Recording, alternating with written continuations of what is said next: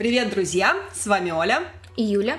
А это подкаст «Крем Сильвания», где мы рассказываем истории настоящих и вымышленных преступлений, а легенды сплетаются с реальностью. Э, сразу хочу сказать, что этот выпуск носит э, среди нас рабочее название «Знакомство с факерами», потому что вы скоро поймете почему. И мы в этом выпуске познакомимся поближе с знаменитой семьей демонологов Эдом и Лоррейн Уорренами. Согласитесь, те еще факеры.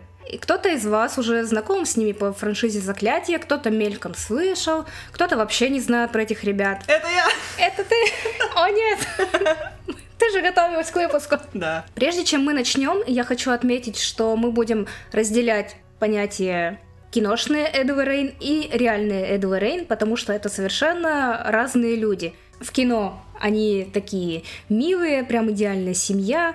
Э, я очень люблю актера Патрика Уилсона и Вера Фармига там тоже ничего. А в жизни это совершенно другие люди, и мы в этом выпуске будем говорить именно об этих Эдди и Лоррейн, которые не такие милые, не такие классные. В общем, держим в голове, что сегодня мы говорим о реальных людях. А еще держим в голове, что наши любимые подписчики могут послушать нас на Яндекс Музыке, на Google подкастах, найти нас ВКонтакте и пригласить всех-всех-всех своих друзей к нам в группу. В общем, мы всех ждем, любим и будем рады новым слушателям и старым. Да, подписывайтесь, пожалуйста, на нашу группу ВКонтакте, вы там найдете удобные площадки для прослушивания, а также много разных прикольных материалов. Э, вот. Приходите, с нами весело и интересно. А теперь, пожалуй, приступим к нашим историям.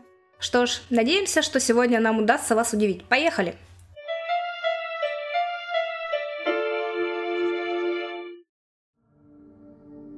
Женщина и мужчина вошли в дом. Они еще не знали, с чем именно столкнуться, но знали, что это будет непросто. Мужчина заметил, что его жена волнуется, и легонько сжал ее руку. Она посмотрела на него. «Не бойся», — сказал он мягко. «Вместе мы совсем справимся». Она улыбнулась потому что знала, он говорит правду. И та жуткая сущность, скрывавшаяся под оболочкой детской тряпичной куклы, которую она уже успела увидеть прежде, чем зашла в дом, уже не так ее пугала. Начнем сначала, а то есть с биографии Эда и Лоррейн. Эдвард Уоррен Майни родился 7 сентября 1926 года в Бриджпорте, штат Коннектикут. Впервые Уоррен столкнулся с миром оккультизма в возрасте пяти лет, когда его семья переехала в дом с привидениями на восточной стороне Бриджпорта. Он утверждал, что видел привидение, светящуюся точку, которая росла, пока не стала квартирной хозяйкой его семьи, которая умерла за год до этого. Я подумала, что он видел светящуюся точку, и сразу подумала, что он тоже, возможно, наблюдал за самолетами. А я подумала, что квартирная хозяйка пришла и такая, где квартплата? Да, это хуже, чем самолет увидеть. В книге Джералда Бритла «Демонолог. Необыкновенная карьера Эда и Лоррейн Уоррен» Эд вспоминал, что она была полупрозрачной, в чем-то вроде савана, а затем она исчезла. Вскоре после этого Эду снились умершие родственники, которых он никогда не видел, в том числе тетя, которая посылала ему сообщение о его будущем, говоря ему, что он будет помогать многим священникам, но сам он никогда не станет священником. «Сегодня я не священник, но тесно с ними работаю», — сказал он в демонологе. Его отец набожный католик и офицер полиции штата. Мне нравится это сочетание. Да, очень идеальное прям. Мне нравятся вот эти ребята, знаешь, в Техасе, которые ходят такие крутые, в шляпах, э, с, со шпорами и с огромными пушками, и такие «Ох, Господь Бог, сохрани!» Свет, свет. Да-да-да. Никаких призраков. Да. Так вот, его отец отказался признать присутствие призраков, хотя каждый член семьи был свидетелем какой-либо паранормальной активности. Будучи подростком, Эд работал швейцаром в кинотеатре, а в 17 лет отправился воевать во время Второй мировой войны. Он поступил на службу в военно-морской флот. Перед этим Эд пробовал поступить в пехоту, солгав о своем возрасте, но его раскрыли. Демара! Демара! Он проработал всего 4 месяца, когда его отправили домой в 30-дневный отпуск по выживанию. После того, как его корабль затонул в Североатлантическом море. Он был одним из 69 выживших матросов на корабле и спас своего товарища. Вот на сайте э, Уорренов там есть подробная ну как подробную. Там есть письмо Эда с этого корабля, когда вот он выжил после событий в море. И там рассказывалось, что там что-то загорелось, был пожар, все начали прыгать в воду, и вот он увидел, как тонет его товарищ, его спас. При этом, когда они пытались добраться до спасательной шлюпки, Эда не хотели спасать, и он писал в письме, думал, вот все, я сейчас умру, это мой последний день. Но в итоге все-таки его тоже спасли, и вот отправили в этот отпуск по выживанию. Что значит его не хотели спасать? Они такие типа, о, вот тонущие люди, этот нормально, этот нормально, фу, это. Ну, типа того, да. Так они такие, не, не давайте, бросьте вот этого доходягу. Это чувак, этого чувака зовут случайно не Джек? Кажется, его можно оставить в море. Забавно, что в некоторых источниках э, о его биографии говорят, что вот он был ветераном войны, и ты думаешь, что он там был на передовой, воевал, а потом такой с медалями пришел домой. На самом деле он 4 месяца поплавал на корабле, корабль взорвался, и он пошел домой.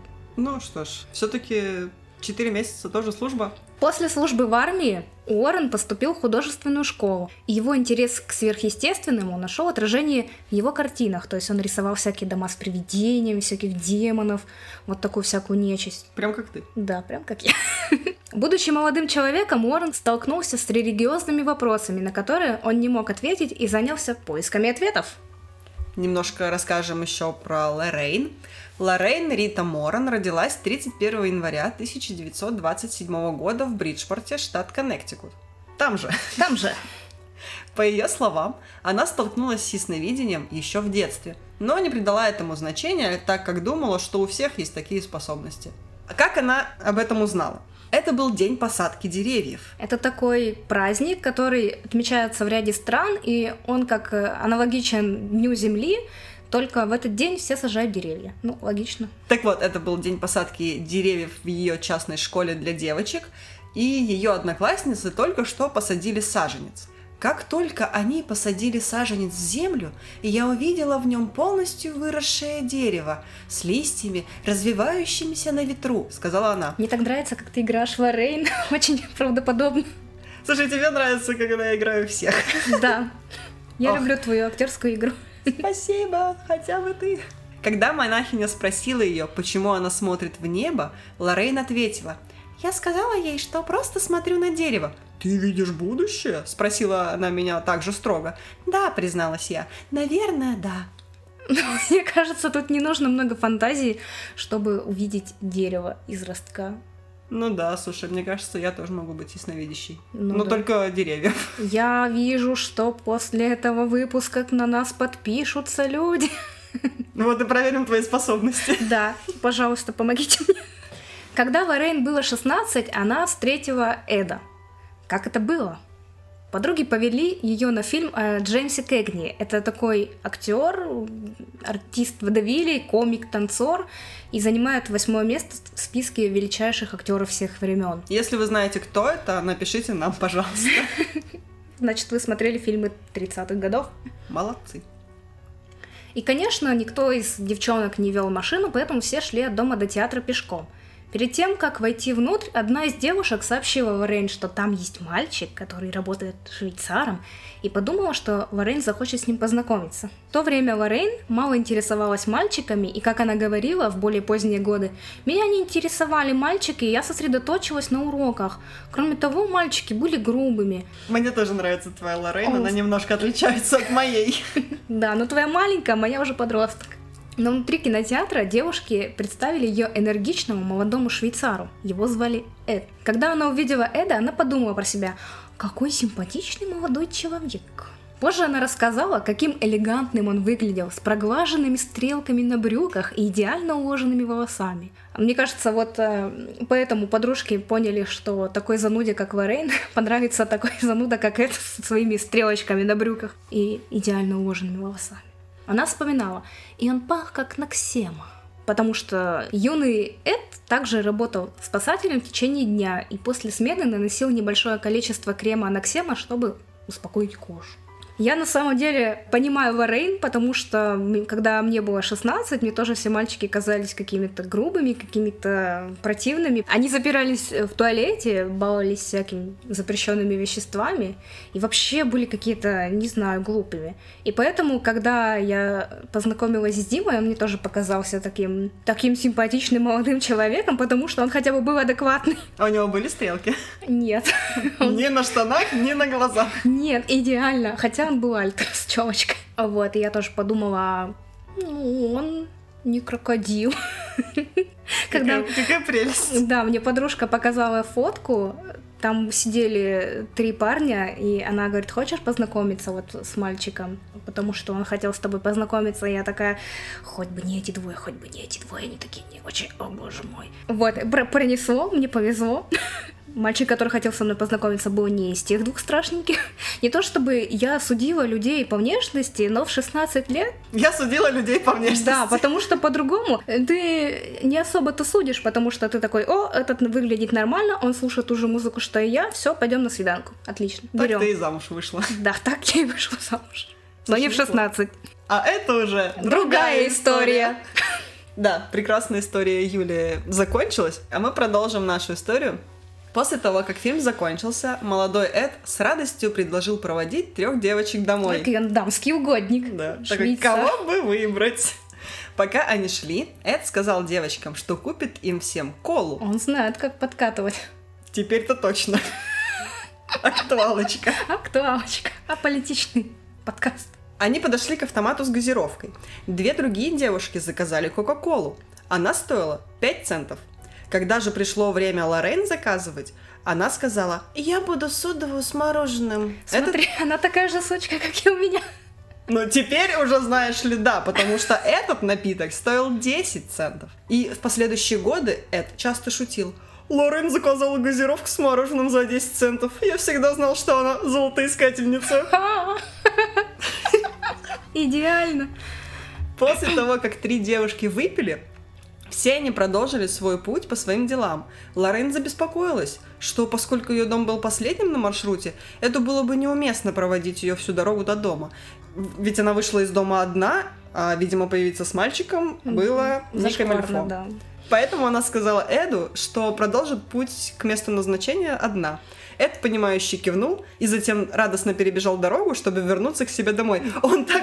Вот, главное, он говорит потом, типа, что она золотоискательница, ой, какая она классная, но когда она сказала ему не провожать ее, он радостно свалил. Да, он такой, боже, не придется еще ничего покупать, у меня больше нет денег, я же швейцар в кинотеатре, кому. Позже Лорен вспоминала, когда он перебегал улицу, я не видела стройного юношу 16 лет. Я физически видела это взрослым мужчиной. То есть у нее эта штука работала не только на деревья, да, но да. и на мужиков. Я просто вижу всех старых и живу с Бедня- этим. Бедняга. Мужчину, за которого я бы вышла замуж. На самом деле, когда я вернулась домой в тот вечер, я записала в своем дневнике. Сегодня я встретила мужчину, за которого собираюсь выйти замуж. Вот так вот э, работает мозг ботанички 16 лет. Встречаешь мужика, который купил тебе газировку замуж. В общем, они с Эдом начали встречаться, и вскоре после этого его забрали в армию. Совпадение? Не думаю. Думаю. Он убежал радостно через дорогу, убежал радостно в армию. Да, такой, а, все, денежки-то вот, никакой газировки больше. Энергичный швейцар. После того, как Эд вернулся из армии, он и Лорен поженились 22 мая 1945 года в Бриджпорте, штат Коннектикут. В 1951 году у пары родилась дочь Джуди. Эд отучился два года в художественной школе, и пара установила киоски в туристических районах Массачусетса, Вермонта, Род-Айленда и прибрежного Коннектикута, чтобы продавать картины Эда. Интерес Эда к паранормальным явлениям выходил за рамки его картин и рисунков. Когда он слышал какие-либо сообщения о том, что в здании обитают призраки, он и Лоррейн, в то время скептики, Но надо же. кто бы мог подумать, отправлялись на место для расследования. Эд выходил на улицу и делал набросок дома, а затем подходил к домовладельцам с наброском в качестве дружеского жеста, чтобы его пригласили в дом. Это работало. Я однажды ехала в метро, и рядом со мной, там, через одного человека сидел дедушка. И что-то там калякал, калякал, малякал. А потом через пару станций он выходил и подарил мне мой такой карандашный портретик. Блин, так Ну, классно было, так мне очень мило и даже не крипово. Да, ну он Как- прям похоже было, прям похоже было. И так жалею, я где-то потеряла этот рисунок, он был на таком небольшом листочке, но это было лет 10 назад, и я Да. до сих пор жалею. Прости меня, дед. Так вот, это работало, и я знаю почему. В 1952 году Уоррены создают Общество психических исследований Новой Англии, чтобы задокументировать свои дела, а также они создали музей оккультизма, помещение в их доме в Монро, штат Коннектикут, которое примыкало к офису Эда. Там они хранили предметы с привидениями, а также файлы и записи их расследований. Надо отметить, что общество до сих пор функционирует, и его сейчас ведет их зять. Теперь перейдем непосредственно к делам. Первым по хронологии стало дело куклы Аннабель. В 1970 году мать купила антикварную куклу «Тряпичная Н» в магазине для хобби. Кукла была подарком на день рождения ее дочери Донни. Донна готовилась окончить колледж со степенью медсестры. Она жила в крошечной квартирке со своей соседкой по комнате Энджи. Довольная милой тряпичной куклой Энн, Донна положила ее на свою кровать в качестве украшения. Через несколько дней и Донна, и Энджи заметили, что в ней было что-то очень странное и жуткое. Казалось, что кукла таинственным образом перемещается по дому. Сначала относительно небольшие движения, такие как изменение положения, но со временем движения становились все более заметными. Иногда куклу находили со скрещенными ногами и скрещенными руками, иногда ее находили в вертикальном положении, стоящей на ногах. Несколько раз Донна иногда, оставив куклу на диване перед уходом на работу, возвращалась, найдя ее в своей комнате на кровати с закрытой дверью. Кукла Аннабель не только двигалась, но и могла писать. Примерно через месяц после того, как она стала жить у них, Донна и Энджи начали находить сообщения на пергаментной бумаге с надписями «Помогите нам» и «Помогите Лу». Почерк как будто написан маленьким ребенком. Удивительно, как тряпичная кукла могла держать карандаш в руке. Она такая, «М, каллиграфия, это мое хобби. Жуткой частью сообщений была не формулировка, а то, как они были написаны. То есть, подожди, э, что значит не формулировка? Помогите. Лу, помогите нам, это не жутко. Это не жутко, а то как они. Потому что Донна никогда не держала в доме пергаментную бумагу, на которой были написаны заметки. Так откуда же она взялась? Это не жутко. А то, что кукла откуда-то приперла пачку бумаги, знаете, актуалочка. Сейчас это было бы кстати. Я сразу подумала о том, что э, в фильме «Пятый элемент» Плава Лагуна камни в себе держала, и чтобы достать их, ей пришлось получить пулевое ранение, и из нее их доставали. И кукла такая «Бумага!» Бумага, пергамент, сейчас на карандашик. Однажды ночью Донна пришла домой и обнаружила, что кукла снова пошевелилась, на этот раз на ее кровати. Донна пришла к выводу, что это было типично для куклы. Но каким-то образом она знала, что на этот раз все было по-другому, что-то было не так. Типично, что кукла ползает по дому, но в этот раз Что-то было не так. Чувство страха охватило ее, в смысле Донну, а не куклу, когда она смотрела на Аннабель. И Донна увидела что-то похожее на капли крови на тыльной стороне ее рук и груди. Казалось, ниоткуда на кукле появилась жидкая красная субстанция. Напуганные и отчаявшиеся Донна и Энджи решают, что пришло время обратиться за советом к специалисту. Не зная, куда обратиться, они решили обратиться за советом к специалисту и не зная, к кому Так, обратиться. да, тут это кукла, э, специалист по каллиграфии, специалист по красной субстанции, непонятно. Они, в общем, решили связаться с медиумом. Это идеальный вариант. Идеальный просто. вариант. Они сложили три каких-то предмета, которые были Да. у куклы. И такие, «М, медиум. И был проведен сеанс. После этого сеанса Дону познакомили с духом Аннабель Хиггинс. Медиум рассказал историю Аннабель, Донни и Энджи. Аннабель была девочкой, которая проживала в этом доме до того, как были построены апартаменты. И это были счастливые времена. Ей было всего 7 лет, когда ее бездыханное тело нашли в поле, на котором сейчас стоит жилой комплекс. Счастливые времена. Эх, счастье. Дух сказал медиуму, что она чувствовала себя комфортно с Донной и Энджи, и хотела остаться с ними и быть любимой. Чувствуя сострадание к Аннабель и ее истории, Дона разрешила ей жить в кукле и остаться с ними. Прекрасно. Однако вскоре им предстояло узнать, что Аннабель не та, кем кажется. Это был необычный случай и уж точно необычная кукла. Они только догадались, что это была необычная кукла. Случай с Лу. Лу дружил с Донной и Энджи и был с ними с того дня, как появилась кукла. Лу никогда не любил куклу и несколько раз предупреждал Донну, что это зло и что нужно избавиться от нее. Ему, наверное, было неловко, что она за ними наблюдала. А дружить с двумя девочками сразу ему было ловко. Очень даже. Ловкий Лу. Так и назовем ее. У Донны была сострадательная привязанность к кукле, и она, не особо доверяя чувствам Лу, сохранила ее. Как оказалось, решение Донны было ужасной ошибкой. Лу проснулся однажды ночью от глубокого сна и в панике. Ему снова приснился повторяющийся кошмар – только на этот раз все было как-то по-другому. Как будто он проснулся, но не мог пошевелиться. Он оглядел комнату, но не смог различить ничего необычного, и тогда это случилось. Посмотрев вниз, он увидел куклу Аннабель. Она начала медленно скользить вверх по его ноге. Прошлась по груди и остановилась. Через несколько секунд кукла душила его. Парализованный и задыхающийся Лу на грани удушья потерял сознание ведь все теряют сознание, когда вас душит тряпичная кукла. Чем она вас может душить? Тряпичными ручками. Ну, вот тут, очевидно, сонный паралич, а не кукла-демон. Лу проснулся на следующее утро, уверенный, что это был не сон. Лу был полон решимости избавиться от этой куклы и духа, который вселился в нее. Однако, ему предстояло еще одно ужасное приключение с Аннабель. Готовясь к поездке на следующий день, Лу и Энджи в одиночестве смотрели карту в ее квартире. В квартире стало жутко тихо. Внезапно шорохи, доносившиеся из комнаты Донны, вызвали опасение, что кто-то, возможно, вломился в квартиру. Лу, полной решимости выяснить, кто или что это было, тихонько направился к двери спальни. Он подождал, пока шум стихнет, прежде чем войти и включить свет – Логичное, Логичное да. действие. Кто-то шумит в подвале, пойду туда в подвал, а тут хотя бы он не глупый, он решил подождать, пока там все доделают свои дела. Это же ловкий лу. Ловкий лу.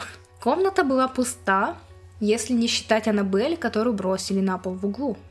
Лу обыскал комнату в поисках взлома, но все было на своем месте. Но когда он приблизился к кукле, у него сложилось отчетливое впечатление, что кто-то стоит позади него – Обернувшись, он быстро понял, что больше никого нет. А затем он схватился за грудь, согнувшись пополам, порезанный и истекающей кровью. Его рубашка была запачкана кровью, и когда он расстегнул ее, на его груди было что-то похожее на семь отчетливых следов от когтей, три по вертикали, четыре по горизонтали. Все были горячими, как ожоги. Эти царапины зажили почти сразу, наполовину исчезли на следующий день, полностью исчезли на второй день. Донна, наконец, была готова поверить, что дух в доме был не духом девочки, а бесчеловечным и демоническим по своей природе. После того, что случилось с Лу, Дона почувствовала, что пришло время обратиться за советом к настоящему эксперту, а не к какому-то там медиуму. И связалась со священником епископальной церкви по имени отец Хиган. Отец Хиган чувствовал, что это духовный вопрос – и еще, что ему нужно связаться с высшим авторитетом в церкви. Вот эта цепочка такая. Медиум, отец, высший авторитет церкви. Поэтому он связался с отцом Куком, который немедленно связался с воронами. То есть они стоят выше в церковном каком-то... Иерархии. В церковной иерархии. Ужас. Эд и Лоррейн Уоррены немедленно заинтересовались этим случаем и связались с Донной по поводу куклы – Вороны, поговорив с Донной, Энджи и Лу, сразу же пришли к выводу, что сама кукла на самом деле не была одержима, а управлялась нечеловеческим присутствием. Духи не владеют неодушевленными предметами, такие как дома или игрушки, они владеют людьми. Нечеловеческий дух может прикрепиться к месту или предмету, что и произошло в случае с Аннабель. Этот дух манипулировал куклой и создавал иллюзию ее жизни. Он не стремился оставаться привязанным к кукле – он хотел завладеть человеческим носителем. Демон находился на стадии заражения. Сначала он начал перемещать куклу по квартире при помощи телепортации, чтобы пробудить любопытство жильцов в надежде, что они его заметят. А как было не заметить, ведь кукла телепортировалась. Ну, значит, он достиг своей цели. Затем, как и следовало ожидать, произошла ошибка, связанная с приглашением медиума. Демон, теперь способный общаться через медиума, давил на эмоции девушек, притворяясь довольно безобидной девочкой, которая во время сеанса Дона разрешила остаться с ними. Я маленькая девочка, разрешите мне остаться с вами. Поскольку демон является отрицательным духом, он начинает вызывать отрицательные явления. Это страх странными движениями куклы, он вызывал материализацию тревожных рукописных заметок, капель крови на кукле и в конце концов даже напал на Лу, оставив после себя символическую метку зверя. Я вот думала, метка зверя это три шестерки в виде родимого пятна, как у Омана. А тут крестики нолики просто. Моя кошечка постоянно оставляет на мне Метки зверя? метки зверя, да. Следующим этапом заражения была бы полная одержимость человека. Если бы эти события продолжались еще две или три недели, дух полностью овладел бы Лу, если бы не причинил вреда или не убил одного или всех обитателей дома. То есть тут какая-то невыигрышная ситуация. Он либо овладевает человеком, либо убивает всех обитателей дома. И тогда ему нужно в куколке жить э, до следующего раза, когда кто-нибудь его возьмет к себе и снова там не приютит маленькую девочку в кукле. Тупой демон. По завершении расследования Уоррены сочли уместным произнести благословение изгнания нечистой силы для очистки квартиры. Ну да, когда у тебя дома демон живет, это уместно, мне кажется. Эд Уоррен говорил, епископское благословение дома – многословный документ на семи страницах, явно светлый по своему характеру. Вместо того, чтобы специально изгонять злых существ из жилища, акцент делается на том, чтобы наполнить дом силой света и Бога. Отец Кук, хотя ему и не нравилась его роль экзорциста, согласился провести обряд, и в этот момент Уоррены были уверены, что сущность больше не будет находиться в квартире. По просьбе Донны и в качестве дополнительной меры предосторожности против того, что в доме когда-либо снова возникнут подобные явления, Уоррены взяли с собой Аннабель, когда уходили. Эд положил куклу на заднее сиденье и согласился, что не будет ехать по межштатной автомагистрали, если в кукле все еще обитает демон. Его подозрения вскоре подтвердились. Уоррены почувствовали себя объектом злобной ненависти. Затем на каждом опасном повороте машина виляла и глохла, приводя к отказу усилителя руля и тормозов. Неоднократно автомобиль был на грани столкновения с другой машиной. Эд полез на заднее сиденье в свою черную сумку, достал пузырек со святой водой и облил куклу, перекрестив ее. Надо, потому что не на заднее сиденье лазить во время того, как ты ведешь машину, а смотреть на дорогу, и тогда она не будет на грани столкновения. Беспорядки немедленно прекратились, и Орны благополучно добрались до дома. А что им мешало сделать то же самое перед тем, как они поехали? Ничего. А так бы в книге плохо смотрелось. А тут оп, и такая борьба. Когда Уоррены вернулись домой, Эд посадил куклу на стул рядом со своим столом. Сначала кукла несколько раз левитировала, а потом, казалось, падала без движения. Однако в последующие недели она начала появляться в разных комнатах дома. Когда Уоррены уезжали и запирали куклу в главном офисном здании, они часто возвращались и обнаруживали, что она удобно сидит наверху в кресле Эда, когда они открывали главную входную дверь. Кукла также проявляла ненависть к приходившим в дом священнослужителям. К чё они приходят? Однажды в дом пришел католический экзорцист отец Джейсон Брэдфорд. Увидев куклу, сидящую на стуле, он поднял ее и сказал, «Ты просто тряпичная кукла, на Бель ты никому не причинишь вреда». И бросил куклу обратно на стол. Конечно, после этого она будет его ненавидеть. После чего Эд воскликнул, «Это одна вещь, которую тебе лучше не говорить!» Когда отец Джейсон через час собрался домой, Лоррейн умоляла его быть осторожным за рулем и позвонить ей, когда он вернется домой. Она увидела трагедию. Через несколько часов отец Джейсон позвонил и объяснил, что у него отказали тормоза, когда он выехал на оживленный перекресток. Он попал в аварию, в которой чуть не погиб. Это было лишь одним из многих подобных событий, которые произошли в течение следующих нескольких лет. Потому что надо машину на ТО сдавать вовремя, чтобы тормоза не отказывали на перекрестках. У Уорренов был построен специальный ящик для Аннабель в оккультном музее, где она находится по сей день. С тех пор, как он был построен, Аннабель больше не двигалась, но считается, что она несет ответственность за смерть молодого человека, который приехал в музей на мотоцикле со своей девушкой. Молодой человек, выслушав рассказ Эда о кукле, демонстративно подошел и начал стучать по футляру, настаивая на том, что если кукла может оставлять царапины на людях, то и он хочет, чтобы его тоже поцарапали. Приходи к моей кошке. Эд сказал юноше, сын, тебе нужно уйти. Ты не купил билет. И выставил его из здания. По дороге домой молодой человек и его девушка смеялись и издевались над куклой. Кукла ваша. В общем, они ехали и издевались над этой куколкой, и он потерял контроль над своим мотоциклом и врезался головой в дерево. Молодой человек погиб мгновенно, но его девушка выжила и находилась в больнице более года. На вопрос, что случилось, девушка объяснила, что они смеялись над куклой. Эд предупреждал, не бросайте вызов злу, нет существа более могущественного, чем сатана. Блин, ты едешь на мотоцикле, ржешь и не смотришь на дорогу, а делаешь так, ахаха, закидывая голову. Епта, кукла виновата. Конечно. Жуткая история, правда? А что же было на самом деле? Доказательств, опровергающих рассказанные события, не очень-то много. Мы можем только строить догадки и предлагаем вам, как скептики, взять за основу то, что эта история неправда. Типа, сатана, вселившийся в куклу тряпичную, которая пыталась душить молодого парня, пранковала соседок, убила мотоциклиста, потому что он говорил о ней гадости. За рулем.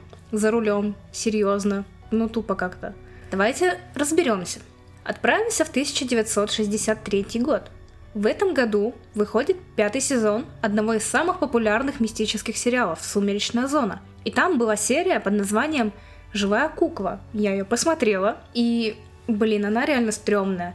Там по сюжету мама дарит дочке куклу, и она начинает разговаривать, но она разговаривала только с отчимом, потому что он был таким злым, ей не нравился, и она такая «Я тебя убью, ты мне не нравишься» видел это только он, потому что другим она не показывала себя. Он ее пытался и поджечь, и как-то и разбить, у него ничего не получалось, он в итоге выкинул ее мусорный бак. Кстати, в фильме «Аннабель», насколько я помню, там тоже была такая сцена, где ее выкидывают в мусорный бак, а потом она появляется дома. Угадайте, где это было? В этой серии. В общем, эта кукла в итоге довела папашу до паранойи, и он умер, наступив на нее и упав с лестницы. Нелепая смерть.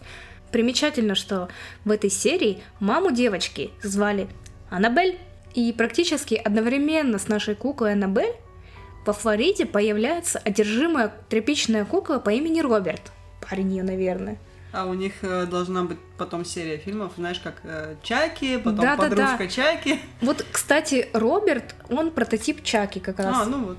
Да, ну мы не будем рассказывать подробнее эту историю. Если интересно, загуглите про куклу Роберта. Там про него тоже есть серия фильмов.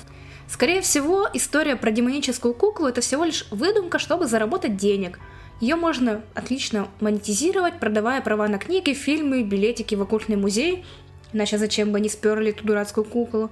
Собственно, они так и поступили. Ты говоришь, типа, это отличная идея, чтобы заработать денег и делать то-то, то-то, и они именно это и сделали. Да, они именно это и сделали.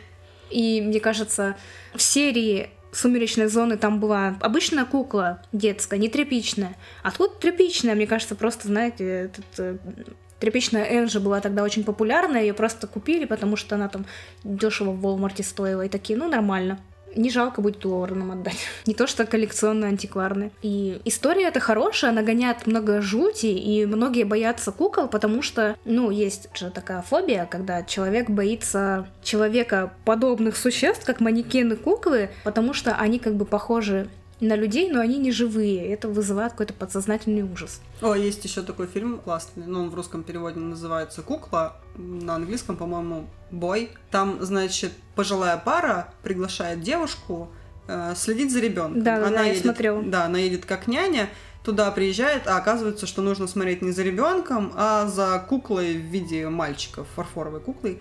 И, ну, она думает, какие странные старикашки, какие странные ребята. А они ей говорят, что вот, ты должна там следить за этой куклой и обращаться с ней как с настоящим ребенком, там, типа, укладывать, готовить еду, оставлять ее и уходить. И, значит, она остается, ну и там дальше всякие события разворачиваются. Спойлер, кукла не кукла. Кто бы мог подумать? Да. Ну классно. Ну вот тоже как раз э, на тему того, что люди боятся кукол. Я смотрел этот фильм, мне было прям, ну, правда, страшно. Такой он стремноватый, но классный, очень классный. И концовка прикольная. Ладно, перейдем ко второму делу. Поговорим мы про историю призрака дома семьи Перрон. По этой истории сняли фильм «Заклятие», и его создатели утверждают, что в основе их кинокартины лежит реальная история семьи Перрон. Что ж, сейчас мы развеем эту наглую ложь, потому что это ложь, так оно и есть. Начнем, пожалуй, с того, как эта история была представлена семьей Перрон и самими Уорренами. В 1971 году семья Перрон, Роджер, Кэролайн и пять их дочерей и, возможно, у них были две собаки, которые шумели на записи, но, возможно, и нет, купили просторный старинный дом в Харрисвилле, штат Род-Айленд. Он был построен в 1736 году, то есть он был очень-очень старый и классный, и огромный. В нем было 14 комнат. Ранее этот дом принадлежал Батшебе Шерман. Перены потратили на покупку фермы практически все свои сбережения, и им казалось, что это было хорошее вложение средств. Ну, не знаю, если у тебя есть, э, там, ты тратишь все свои деньги на ферму, и у тебя больше ничего нет, они такие, хорошее вложение средств. Ну, а... это был большой участок, это был большой хороший дом с 14 спальнями, Поэтому, в принципе, это было неплохое вложение средств, если бы там не жили призраки. Ну смотри, их было 7 человек, спален было 14, зачем им по две спальни на человека? Знаешь, у меня в двухкомнатной квартире сколько друзей собирается, остаются ночевать. Ребята, ищите себе свои квартиры и живите там. Ипотека. Хорошее вложение средств, я согласна с ними. Ты зря так говоришь. Вот у тебя две собаки, муж, ты, 14 спален было бы в самый раз. Через некоторое время после переезда семья столкнулась с некоторыми странными явлениями. Первыми присутствие потусторонних сил заметили дочери Перонов. Они жаловались на страшный скрежет по ночам, зловещий шепот и говорили о том, что кто-то трогает их за ноги в темноте. Поначалу родители не поверили им, но вскоре сама Кэролайн стала замечать присутствие духов. Чаще всего именно духа Батшебы, прежней владелицы дома. Откуда она знала, что это именно она? Наверное, она такая, она, она хватала ее за ногу и такая, я Батшеба. Например, Кэролайн обращала внимание на то, что предметы пропадали или сами собой передвигались с места на место. Мусор появлялся из ниоткуда. Боже, какая же за! Постоянно мусор появляется из ниоткуда. Тут что, тоже Батшеба ходит? Блюда, которые готовила Кэролайн, неожиданно оказывались испорчены. Но это было только начало – со временем Батшеба становилась все злее. У Кэролайн появлялись синяки. В какой-то момент Кэролайн решила выяснить, что происходит, и стала искать информацию о прошлых владельцах дома. По ее утверждениям, она отыскала некие документы, в которых говорилось, что сначала домом владела семья Арнольд. Восемь поколений семейства жили на этой ферме, но на протяжении этого времени их преследовали несчастья одно за другим. Члены семьи Арнольд и их слуги гибли при ужасных и загадочных обстоятельствах. Несколько детей утонули в реке, кто-то покончил с собой, а кто-то даже сгорел заживо при пожаре. Вот так вот кошмар какой. Все умерли. И так и есть. Когда, наконец, умерли все Арнольды, дом приобрела Батшеба. И оказалось, что ее обвиняли в сатанизме. Кэролайн нашла информацию о том, что у Батшебы было четверо детей, трое из которых умерли в раннем детстве при странных и зловещих обстоятельствах. Соседи подозревали Батшебу в их убийстве. Ее считали ведьмой, говорили, что она проводит сатанинские обряды в подвале собственного дома. Своего четвертого ребенка Батшеба как будто бы пыталась убить большой швейной иглой, она хотела воткнуть ее ребенку в голову, но ее успел остановить муж. Батшебу долгие годы обвиняли в поклонении дьяволу. Когда ей было 93 года, она повесилась на заднем дворе на суку старого дуба, прокляв перед смертью всех, кто станет жить на ее земле. После гибели тело Батшебы настолько окаменело, что его еле-еле сняли с дерева. Я не поняла вот это. Настолько окаменело, что его еле сняли с дерева. Она просто болталась на веревке. Перережь веревку, типа, что сложного в этом? Она, может, вцепилась в сук такая, как ленивец, знаешь. Да, я повесилась. Такую правду о собственном доме открыла для себя Кэролин Перрон – а нападки призраков на семейство все продолжались. Дошло до того, что дух Батшебы стал уже напрямую угрожать Кэролин расправой. если она не покинет дом вместе со своей семьей. Но уехать Перроны не могли, ведь они потратили все сбережения на покупку этого дома. Когда дела с призраками стали совсем плохи, подруга одной из дочерей Барбара обратилась к Уорренам. Барбара приехала к ним в Патнем, где они в то время обитали и занимались своими демоноизгонятельными делами. Демонологи сразу же решили, что им необходимо взяться за этот случай и провести расследование. Слушай, ну прям как в первой истории, они такие, какое-то дело, сразу же берем все Ни слова больше. Как только Уоррены прибыли на ферму, Лоррейн сразу же заявила, что в доме присутствует мощная темная энергия, и нужно как можно скорее провести обряд очищения, пока не стало еще хуже. Пара приступила к изгнанию злого духа, но если вы думаете, что все прошло гладко и не помогли семье Пернов, то вы глубоко ошибаетесь. При проведении обряда что-то пошло не так, и дух Батшебы вселился в Кэролайн. После неудачного изгнания дух Батшебы терзал тело Кэролайн. Уоррены, видя ее страдания, решили во что бы то ни стало спасти семейство Перронов и предпринимали разные способы. Эд и Лоррейн приходили несколько раз. Они пытались помочь одержимой Кэролайн, но дух не отпускал ее. От пути не путю. Демонологи опросили каждого члена семьи и собрали всю информацию о происходящем в доме. Позже они провели сеанс с Роджером и Кэролайн в подвале дома. Лорен никогда не говорила публично о том, что происходило во время ритуала, но некоторые вещи, которые она увидела, ее явно встревожили. Одна из дочерей утверждала, что она прокралась в подвал и смогла подсмотреть за сеансом. Она рассказывала о том, что ее мать начала говорить чужими жуткими голосами на неизвестном языке, а стул, на котором сидела Кэролайн, поднялся в воздух и ее отбросило через всю комнату. Как кинематографично. Муж Кэролайн Роджер, напуганный тем, что увидел и уставших от бесконечных, безрезультатных попыток спасти жену, потребовал у Лоррейн прекратить общение с потусторонней силой.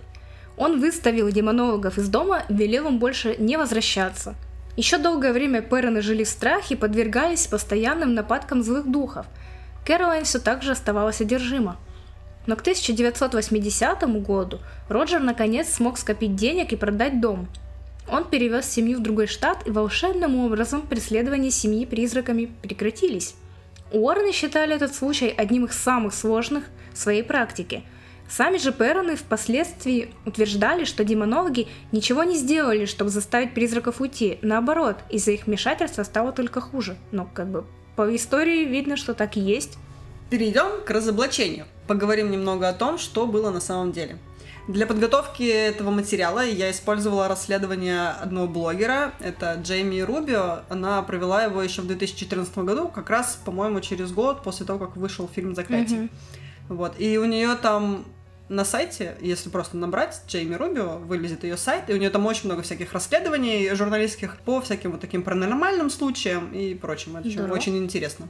Итак, начнем с того, что история о призраках дома Перн строится на утверждении, что когда-то давным-давно в этом самом доме жила Батшеба Шерман, которую все считали ведьмой и обвиняли в убийстве собственных детей, и в сатанизме и всякое такое. В конце концов, она покончила с собой и прокляла всех, кто будет жить в ее доме. Но легенда легендой, а факты фактами. Батшеба Шерман действительно существовала и даже жила в городе, где позже купили дом Перроны – ну, собственно, и все. Дальше реальная история расходится с тем, что утверждали Кэролайн и Уоррены, и совсем-совсем другая. Давайте же узнаем. Батшеба Тейр родилась в 1812 году в семье Эфраима Тейра и Ханны Тафт. Первую жену Эфраима звали Батшева Пейн, и, видимо, в честь нее он назвал свою дочь. Такой, дорогая, а давай назовем нашу общую дочь именем моей первой жены. Давай, ведь я ничего не значу, я женщина в 1812 году. Очень грустно. Батшеба вышла замуж довольно поздно для своего времени. Ей было уже немножко за 30. Это 32. Даже если немного за 30. Вот, ей было немножко за 30, когда она пошла под венец. Мужем ее стал Джадсон Шерман. Семья была довольно обеспеченной, так как Джадсон очень много работал. Батшеба же управлялась домом и была очень ответственной и строгой хозяйкой. Богобоязненная женщина. У Батшебы Джадсона было четверо детей, но трое из них умерли очень рано. Учитывая, в какие времена они жили, в этом нет ничего удивительного. Тогда многие дети умирали от так называемых детских болезней – Их единственным выжившим сыном был Герберт Лендер Шерман, который родился в марте 1849 года. Делайте прививки, ребят. Да. Записи переписи населения 1850, 60, 70 и 80-х годов показывают, что Герберт все еще жил со своими родителями.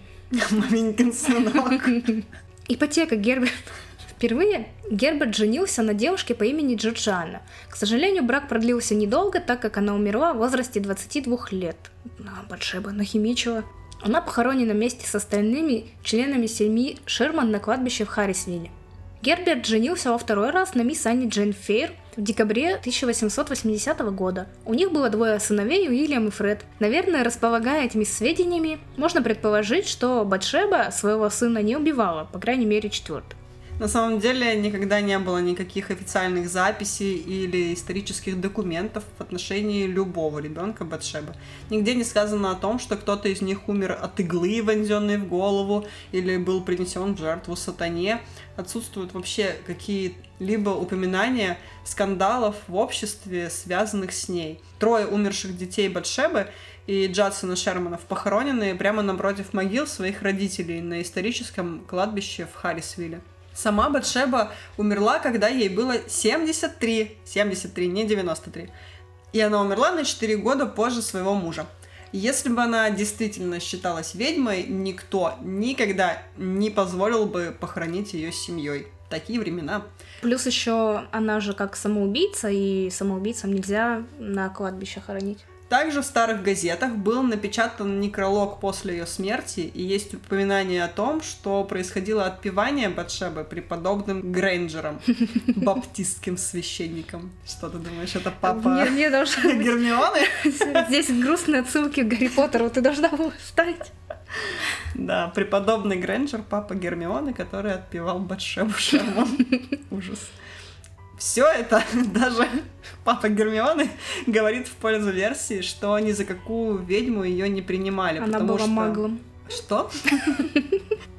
Потому что ведьм не хоронили на кладбище вместе со своими семьями, ведьм не отпевали, и вообще ведьм убивали.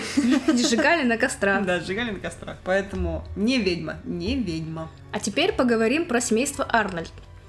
Здесь нужно обязательно уточнить, что в поместье Шерманов и поместье Арнольдов это две разные фермы, а не одна и та же, как утверждали Уоррен и Перроны. Собственность Шерманов находилась в нескольких милях от владений Арнольдов, и они никак не были связаны между собой. Кэролайн утверждала, что нашла документальное подтверждение смертям, происходившим на территории фермы Арнольдов. Но это ложь. Ничего она не находила. Не существует никаких документов, подтверждающих какие-либо убийства, самоубийство, повешение или утопление в поместье. Да, действительно, самоубийство и даже убийство членов семьи Арнольд происходили, но не на их ферме. Например, 50-летняя Сьюзен, жена одного из Арнольдов, повесилась в кладовой дома своих родителей. Смерть Сьюзен произошла в 1866 году, и, судя по газетным заметкам, она уже давно планировала этот поступок. В статье также упоминается, что у нее был заряженный пистолет, нож и даже пузырек с ртутью. И ни одного бинокля. Что заставило ее покончить с собой, неизвестно, но понятно, что подготовилась она основательно. А вот другой случай. По утверждению Лоррейн Уоррен, с ней говорил дух девушки по имени Пруденс Арнольд, убитый в кладовой фермерского дома. На самом деле убийство 12-летней Пруденс произошло в 1840 году в городе Аксбридж, штат Массачусетс, где девочка жила с приемными родителями. Убил ее 22-летний Уильям Нолтон. Он утверждал, что убил ее из-за ревности и любви. По его словам, Пруденс отказалась выйти за него замуж, хотя за 4 месяца до происшествия дала свое согласие. В состоянии ярости и эффекта он изнасиловал ее и зарезал. Еще один умерший человек – это Эдвин Арнольд. Он замерз насмерть, идя домой холодной зимой. Его нашел охотник. Говорили, что тело Эдвина не могли обнаружить почти три месяца. И опять же, эта смерть произошла не на ферме. Восемь поколений Арнольдов жили в поместье. Умирали ли они в доме? Да, от болезней, естественных причин, старости и подобных вещей. Но это уже совсем другая история, а вот документальных подтверждений убийств, самоубийств или утоплений в доме или на территории фермы никаких нет. Подводя итоги, повторим наши выводы из этой истории. Батшеба не была ведьмой, она также не была убийцей младенцев, У- убийцей никого она не была. Она никогда не жила в доме Арнольдов. И Батшеба не повесилась на дереве, в сарае на чердаке, нигде она не повесилась. Она умерла от паралича в результате инсульта в возрасте 73 лет и похоронена вместе со своей семьей. Кто-то ради славы и общественного признания готов пойти на любую ложь, а кто-то готов в эту ложь поверить. Людей, желающих получить хоть какую-то информацию о потустороннем мире, всегда было много, и Уоррены умело пользовались этим. Эд и Лоррейн, как и все мошенники, хорошо разбирались в психологии и чувствовали эмоции своей публики. Они были милы и вежливы, умели подтасовать факты и выдать их в таком свете, который был им удобен – как просто обвинить давно умершую женщину в сговоре с дьяволом и рассказать, как она убивала собственных детей? Кто-то обязательно будет рад поверить в страшную сказку о ведьме. Ну, так оно и есть. Да, я вот посмотрела фильм «Заклятие» и была, и рада, и была рада поверить, да, очень прикольно получилось. Ах ты, поддерживаешь их гадкий бизнес. Одна из дочерей Перонов, Андреа, будучи уже взрослой, написала книгу о том, как они жили в доме под гнетом призраков. Она также с удовольствием рассказывала историю своей семьи в многочисленных интервью. В одной из передач она высказалась о Воронах и их участии в этом деле так. Миссис Уоррен вошла в дом и, к ее чести, буквально из воздуха вытащила имя. Она также обвинила во всех злонамеренных действиях в нашем доме Батшебу Шарман, а это была не она. Дух, который напал на мою мать, это женщина. Она умерла за несколько десятков лет до рождения нашей Батшебы. У нее был шотландский акцент, и она ненавидела мою мать, хотела, чтобы она убралась из дома. Батшеба взяла вину на себя, но это была не она. Кто Мне так Спартак, я Спартак. Мне так понравилось наша Батшеба. Наша Батшеба. Такая подружка. Лоррейн Уоррен и Андреа Перрон вместе выступили консультантами при съемках фильма «Заклятие». И вот в том же интервью Андреа утверждает, что сюжет фильма отображает скорее вариант истории, рассказанные Уорренами, а не то, что было на самом деле. По ее словам, Эд и Лоррейн приходили в их дом всего раз пять и в сумме провели у них около 10 часов, тогда как сами Перны жили с призраками на протяжении 10 лет. И конечно, вороны просто рассказали свою историю, как они ее там восприняли, и как можно было представить сюжет как-то вот, э, чтобы продать получше. Ну да, ну, видимо, если бы они у Перронов купили бы права на фильм, там была бы другая история. Но они купили права у Уорренов, и тут... И Андрея недовольна этим. Да.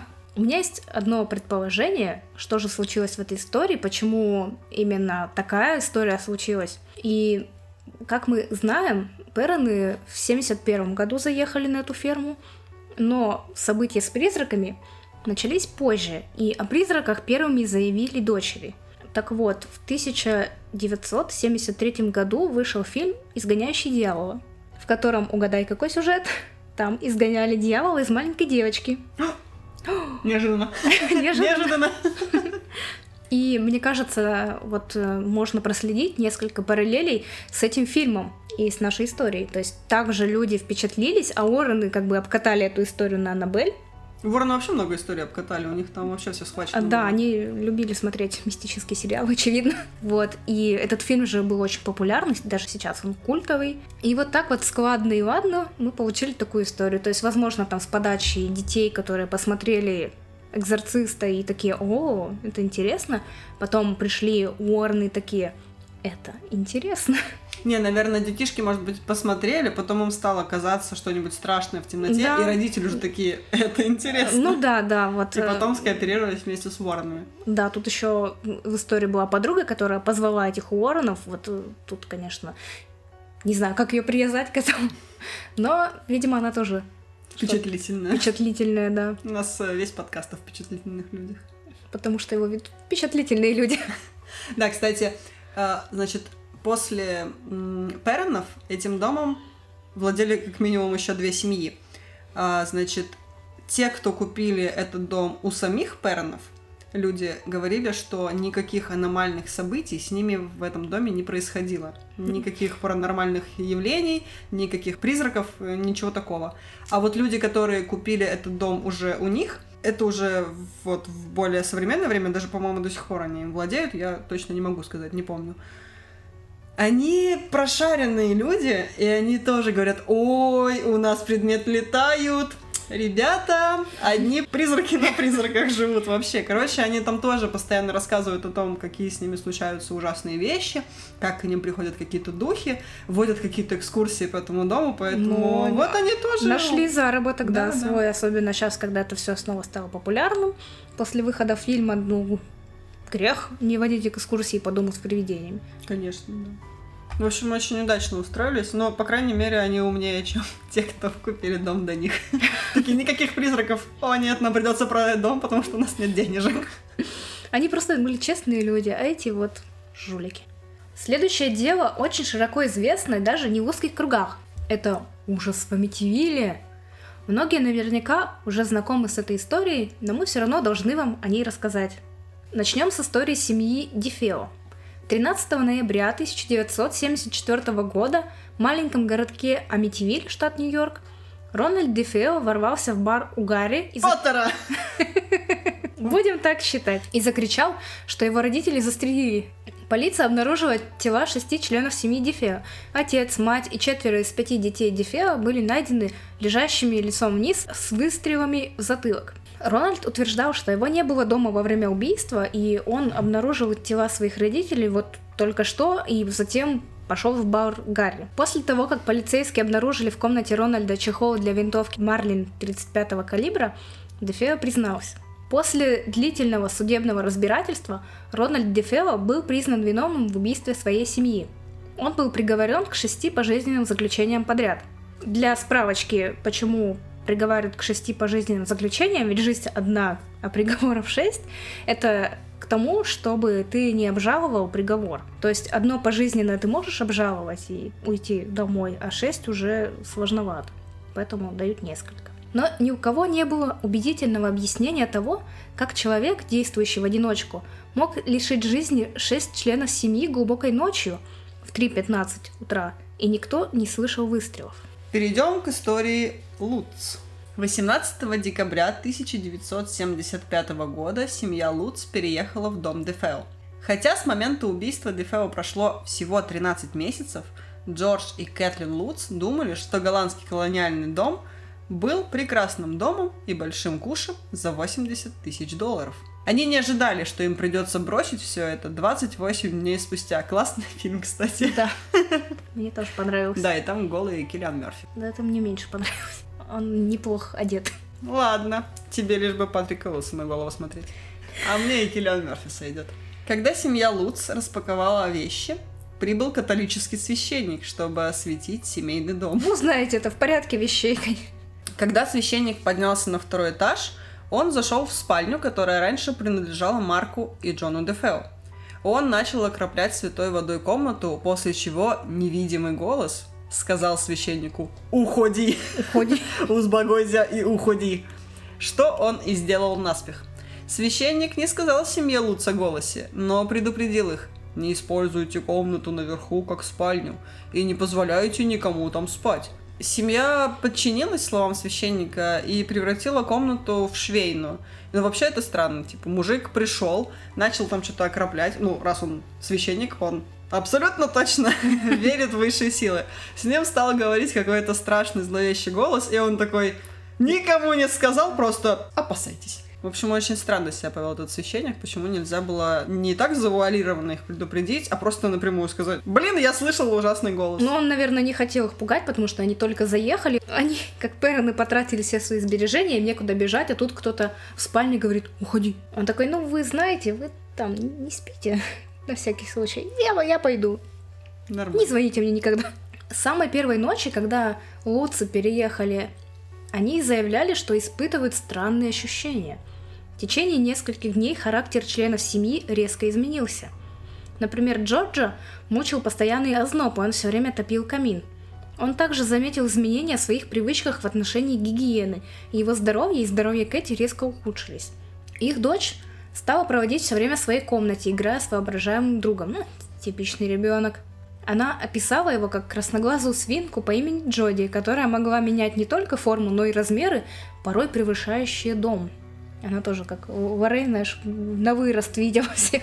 Джоди также утверждала, что ее никто не может увидеть, если она этого не хочет. Таинственные неприятные запахи исходили из разных мест дома. Ну, я не знаю, как это. У них была кошечка. Ну, почему-то. Достаточно заказать что-нибудь из KFC, у тебя тоже из разных мест дома будет исходить таинственный неприятный запах. На унитазах и керамических поверхностях появились черные пятна. Кэти прикасалась невидимая сила, и по всему дому появлялась зеленая желатиновая субстанция. Это называется насморк. Я сейчас хотела начать петь заглавную тему Охотников, Охотников за, за привидениями. У них же там было тут Да, да. Сотни мух появились в швейной мастерской, несмотря на то, что был разгар зимы. Джордж просыпался каждую ночь в 3.15 утра, что совпадало с временем, когда полиция считала, что Дефео были убиты. Джордж также проснулся однажды ночью и увидел, как его жена превратилась в 90-летнюю ведьму. Батшеба. Нет, это не наша Батшеба. Наша Батшеба хорошая. А на следующую ночь она начала парить над кроватью. Ну, у меня тоже есть друг, Вы? который парит над нашим диваном. Семья Луц неоднократно пыталась связаться с католическим священником, но телефоны отключались всякий раз, когда они пытались позвонить. Он такой, господи, заблокировать этих ребят. Не сумев вернуть священника, купили бракованного. Не сумев вернуть священника, семья взяла дело в свои руки. Вооружившись распятием, они ходили по дому, читая молитву «Отче наш». В ответ раздался хор голосов, спрашивавших их «Вы остановитесь?» Въехали какие-то люди, начинают тут ходить, ночью бренчать сковородками, крестами, читать молитву «Отче наш». Они такие, остановитесь уже или нет, чешо? Короче, призраки уже такие, типа, ребят, вы херовые соседи. Вы тут по ночам шумите, мы позовем полицию. Сообщалось, что последняя ночь была самой ужасной. Оглушительный стук и хлопки разносились по всему дому. Мебель перемещалась сама по себе, а детей терроризировали. Католические священники. После 28 дней в доме Дефео семья заявила, что больше не может там жить. Они захватили лишь несколько вещей и сбежали из дома, укрывшись в доме матери Кэти Луц в соседнем городе. Через 20 дней после побега Луцев к исследователям паранормальных явлений Эду Рейн Уорреном обратился Марвин Скотт, репортер новостей Пятого канала в Нью-Йорке, который освещал историю Амитивеля и работал над предыдущим расследованием вместе с Уорреном. Команда репортеров, следователей и парапсихологов была собрана Эдом Уорреном и встретилась в доме на Оушен-авеню 112. Семья Вудс отказалась повторно войти в дом во время расследования. После того, как э, вся наша веселая компания вошла в дом, Эд почувствовал, что его толкнуло что-то на пол в подвале, когда он использовал религиозный предмет, служивший провокацией для духов. К сожалению, я не нашла уточнения, что это за религиозный предмет был, но не знаю, какая-нибудь икона, крест, что там еще четкий. Ну, распятие. Провоцировал духов. Лоррейн также была переполнена ощущением демонического присутствия. Ее психика мучительно переживала впечатление от тел семьи Дефео, лежащих на полу, покрытых белыми простынями. Исследовательская группа также запечатлела образ духа, появившегося в виде маленького мальчика, выглядывающего со второго этажа. Мы приложим фотку в группе ВКонтакте, вот тоже можете впечатлиться. Земля, на которой стоял дом, также использовалась Джоном Кетчумом. Джон Кетчум был практикующим черным магом и имел коттедж на земле до строительства голландской колонии в 1924 году. Джон попросил, чтобы его останки были похоронены на этом участке, и они остаются там по сей день. Ну вот, собственно, черная магия в действии. У индейцев Шиникок также когда-то было место на этой земле, которое использовалось для размещения больных и сумасшедших. И тех, кто находился в этом загоне, оставляли умирать. Уоррены считали, что страдания оставили на этом месте очень много негативной энергии и темную историю.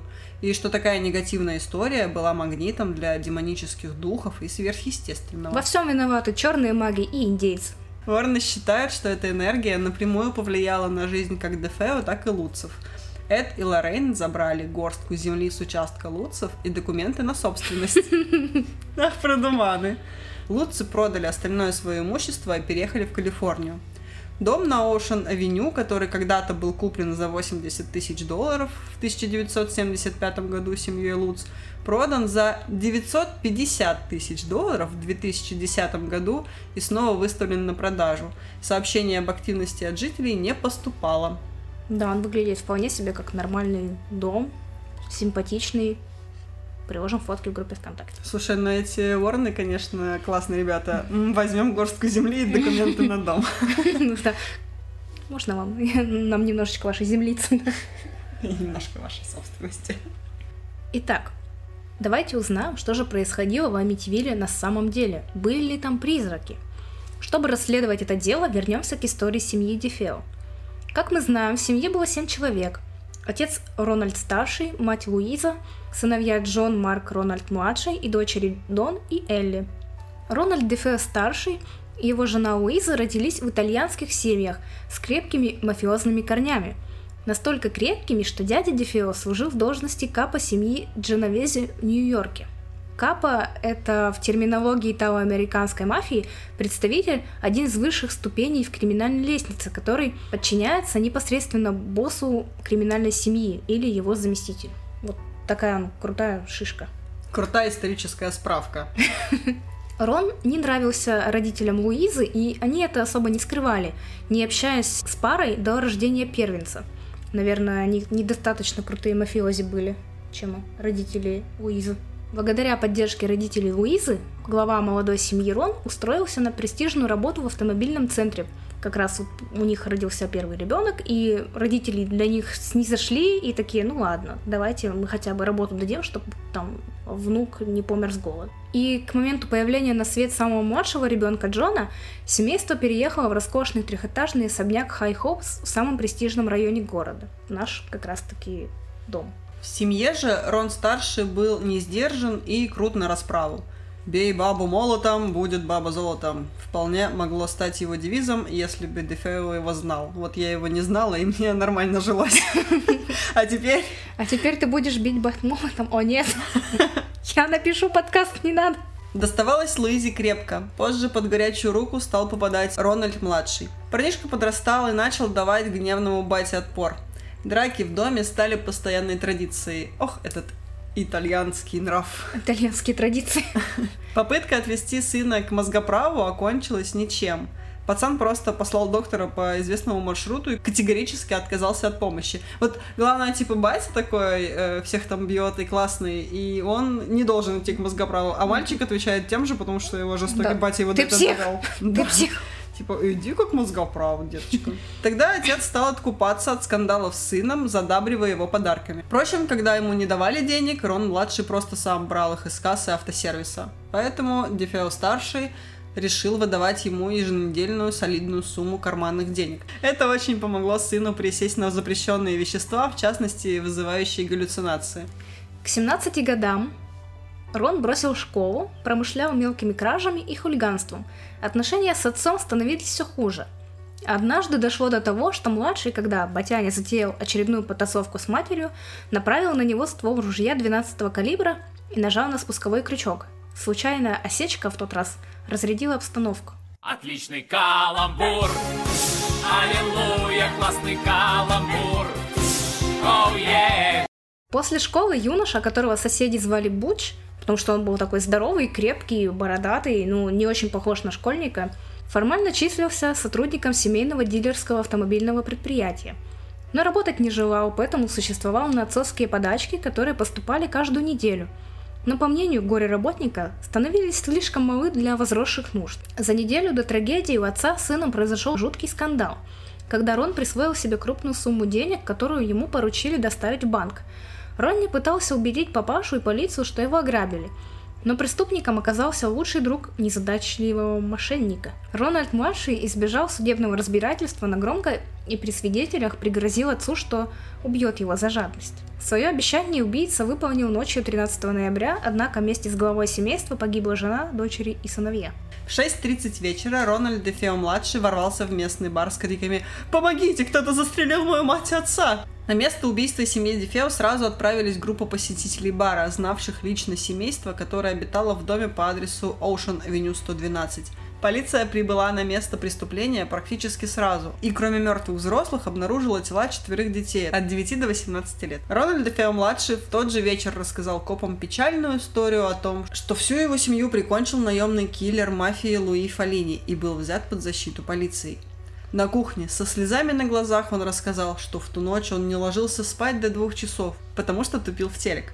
Заснуть ему не удалось, и Рональд-младший решил пойти на работу раньше всех и ушел, по его словам, еще до того, как кто-то в доме проснулся. Он расписал в деталях весь свой день с того момента, как ушел из дома, упомянув, что несколько раз звонил домой, но трубку никто не брал, и закончил тем, что вечером залез домой через кухонное окно, прошел наверх и обнаружил тела родителей. Тут же он рассказал, что недавно в их доме жил друг отца, некий мутный тип Луи Фалини – который замуровал где-то у них в подвале мешочек с брюликами. Эта тема позволила следствию предположить, что всю семью Дефео убили как лишних свидетелей. Но копы тоже не зря получают зарплату. 15 ноября детектив приступил к тщательному осмотру комнаты Рональда, в которой до этого был сделан только беглый осмотр. В стенном шкафу он нашел две коробки из-под винтовки Марлин 336C 35 калибра, которая, как оказалось, и была орудием убийства. Чуть позже всплыла та история с фальсифицированным ограблением, когда Рональд забрал себе деньги автосервиса. Почуяв, что в показаниях есть какие-то пробелы, другой детектив Раферти начал жать на Дефео-младшего, указывая на ошибку. В своих показаниях Рон говорил, что в 4 часа ночи еще бодрился и даже видел, что его брат был в туалете. Но вся семья была найдена в постелях в ночных пижамках, что означало, что они не могли быть убиты после того, как Рональд-младший ушел на работу. Время их смерти было четко установлено как раз между двумя и четырьмя часами ночи. Практически не моргнув глазом, находчивый Буч задвигает новую версию событий. В половине четвертого ночи его разбудил Луи Фалини лично и приставил к его бедной головушке пистолет. Вместе с ним был еще один тип, которого Дефео не мог разумительно описать. По его словам, эти двое подняли его с теплой кроватки и повели под прицелом по всему дому. У него на глазах эти люди убили всю его семью, а потом просто ушли. А сам Дефео, полный ужаса и отчаяния, уничтожил улики, которые могли заставить кого-то подумать, что убийство совершил он. Кроме винтовки Марлин 336 В ответ на это детектив Раферти логично поинтересовался, зачем Рональду выбрасывать стрелянные гильзы, если он не имел к ним никакого отношения. И, судя по всему, даже не знал, что в качестве оружия использовалась именно его винтовка – на месте киллера, сказал коп, было уместно заставить Дефео быть не наблюдателем, а участвовать в убийстве. Вишенкой на этом заветренном тортике сказочки Рональда-младшего стало то, что сам гипотетический киллер Фалини имел железобетонное подтвержденное алиби и в ту ночь вообще был за пределами штата. Именно после этого известия Рональд Дефео-младший сознался, что убийца был всего один, и это был он сам. Он пояснил следствию, что все началось так быстро. Как только я начал, я просто не мог остановиться. Это пошло так быстро. После убийства он как следует помылся, переоделся, собрал улики, всю запачканную кровью одежду, гильзы, отвез их в Бруклин и притопил в канализации. Потом весь день 13 ноября он провел так, как проводил его, если бы ничего не случилось.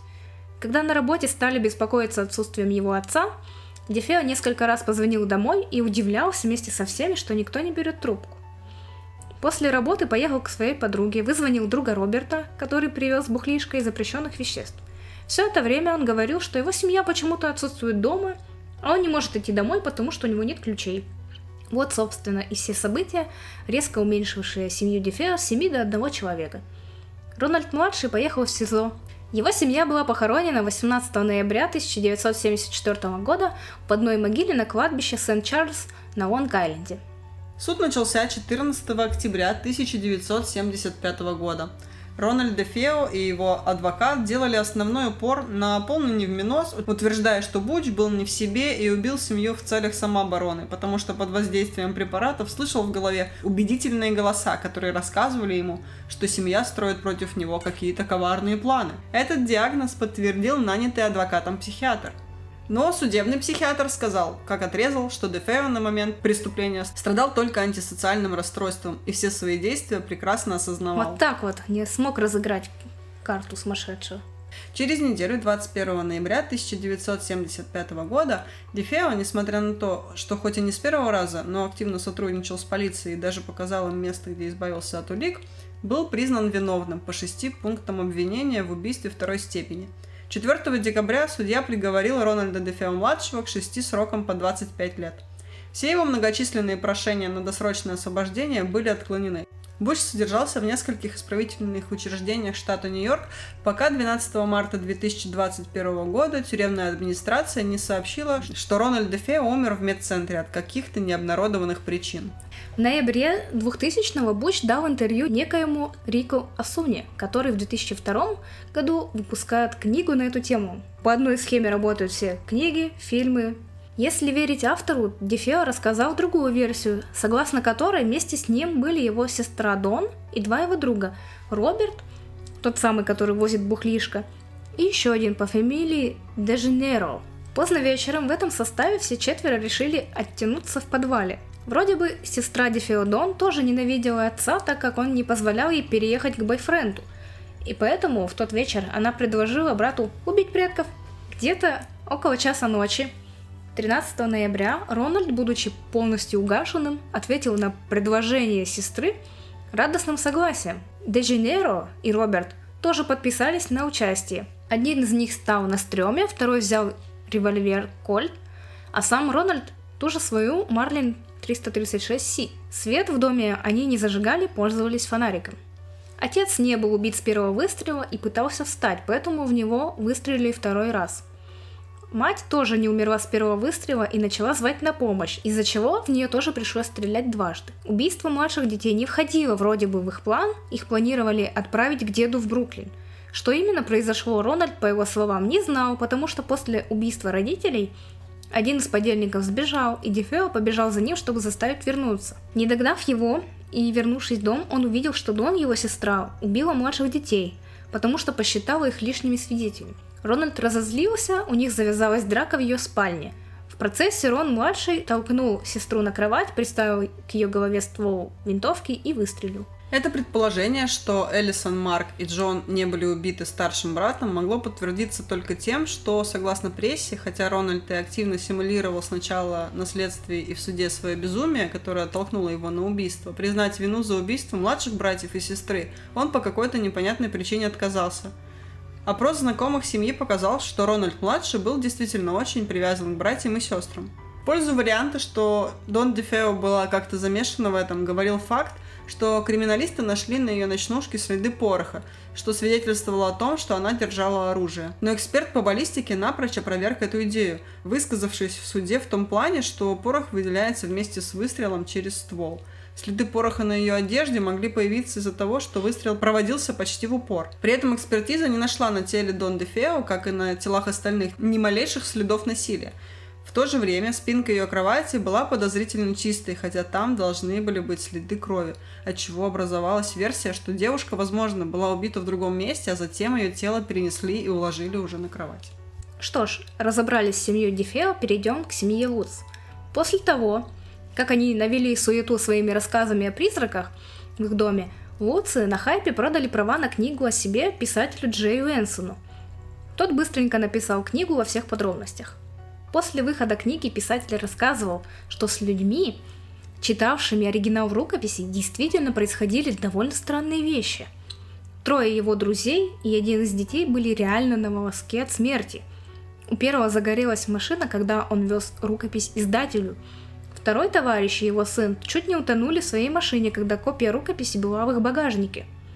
После того, как машину вытащили и открыли багажник, единственное, что было сухим внутри, рукопись, хотя она лежала в обычном бумажном конверте. Дом третьего друга, которому Энсон дал первые две главы для ознакомления, сгорел в ту же ночь. Угадайте, что нашли в идеальном состоянии на пожарище? Правильно! Рукопись! По книге в июле 79-го был выпущен первый фильм, который пользовался огромной популярностью, хотя события в нем слегка отличались от реальных фактов.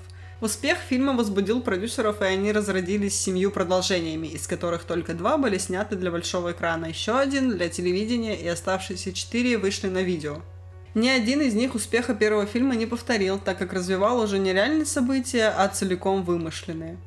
На сегодняшний день в этой франшизе, кажется, 12 фильмов. Лутца и Уоррены получали знатные гонорары на продаже историй.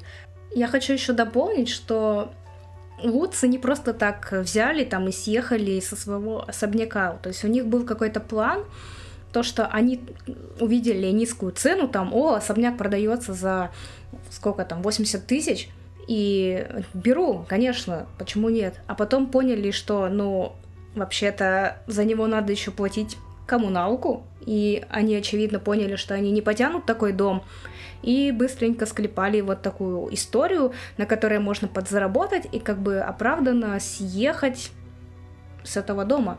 Да, реально прикиньте, что вы покупаете там огромный дворец по дешевке, да, круто, а потом вам приходят счета за дворец. За, за отопление, да. И вы такой, блин, что-то я передумал. В общем-то, Это... такие вот вполне житейские причины у них были. Адвокат Дефео, который тоже отмечался замешанным в этой истории, помогал Рону разыгрывать сумасшедшего, одержимого голосами. Сам Рон из неуравновешенного наркомана-алкаша превратился в загадочного шизофреника, что позволило ему в тюрьме три раза жениться. Ох, ну такой бояшка. Ну, да. Прекрасно. Ну, кстати, да, вот частенько же всякие женщины появляются, которые хотят ждать э, Ждут, зачем-то, да. зачем-то, да, людей, которые сидят в тюрьме по каким-нибудь страшным преступлениям, по убийствам, еще там что-то. Но они же говорят, ну я же не виноват, меня подставили. Ну, и да. он такой, ну я же не виноват, мне голоса сказали, что они хотят на меня напасть, вот этот девятилетний мальчик. Что ж, мы рассказали про три громких дела Уорренов, которые неплохо разошлись в массовой культуре. Какое дело тебе интересно было больше всего? Так, ну, мне понравилось дело, которое готовила я. Это дело Перонов. Но, на самом деле, их история, наверное, самая безобидная, что ли. Никого не обвиняли в сумасшествии. Люди, ну, Пероны, они же, мне кажется, сами тоже там зарабатывали денег на своей истории. И там никого не убили, никого не сослали в психушку и никто не пострадал, потому что, ну, на самом деле, вряд ли же их преследовали призраки. Они просто это все разыгрывали, и на самом деле они не страдали от этого. Да, ну, несмотря на то, что говорили, что Кэролайн там была одержимая, и там муж с ней жил, но, видимо, ему было норм. Может, он ее никогда не видел в 14 комнатах. У людей был дом на 14 комнат, и они были знаменитыми. Что, что, что плохого? Да, в общем У них все в порядке. Ну и мне понравилась еще история про куколку, потому что, ну, такая нелепость. Ну да. Самая нелепая история из этих трех, что кук... в куклу вселился дьявол. Да, Классно. мне она понравилась больше всех, несмотря на то, что фильмы по ней, ну, прямо так себе, но история прикольная. А история Митивиля, она очень грустная на самом деле то, что произошло с семьей Дефео из-за того, что они, не знаю, так обращались с детьми, и у них вырос вот такой вот буч, грустный Рон Уизли.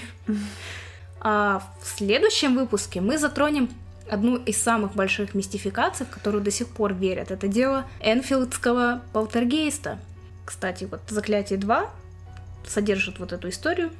Ну, конечно, ту, которая выгодна Уорреном. Мы ее разберем – и выясним, почему Уоррен и их истории имели такой большой успех, откуда пошла мода на сверхъестественное. Оставайтесь с нами. С вами был подкаст Крем Сильвания, я Юля. А я Оля. Не дайте себя обмануть.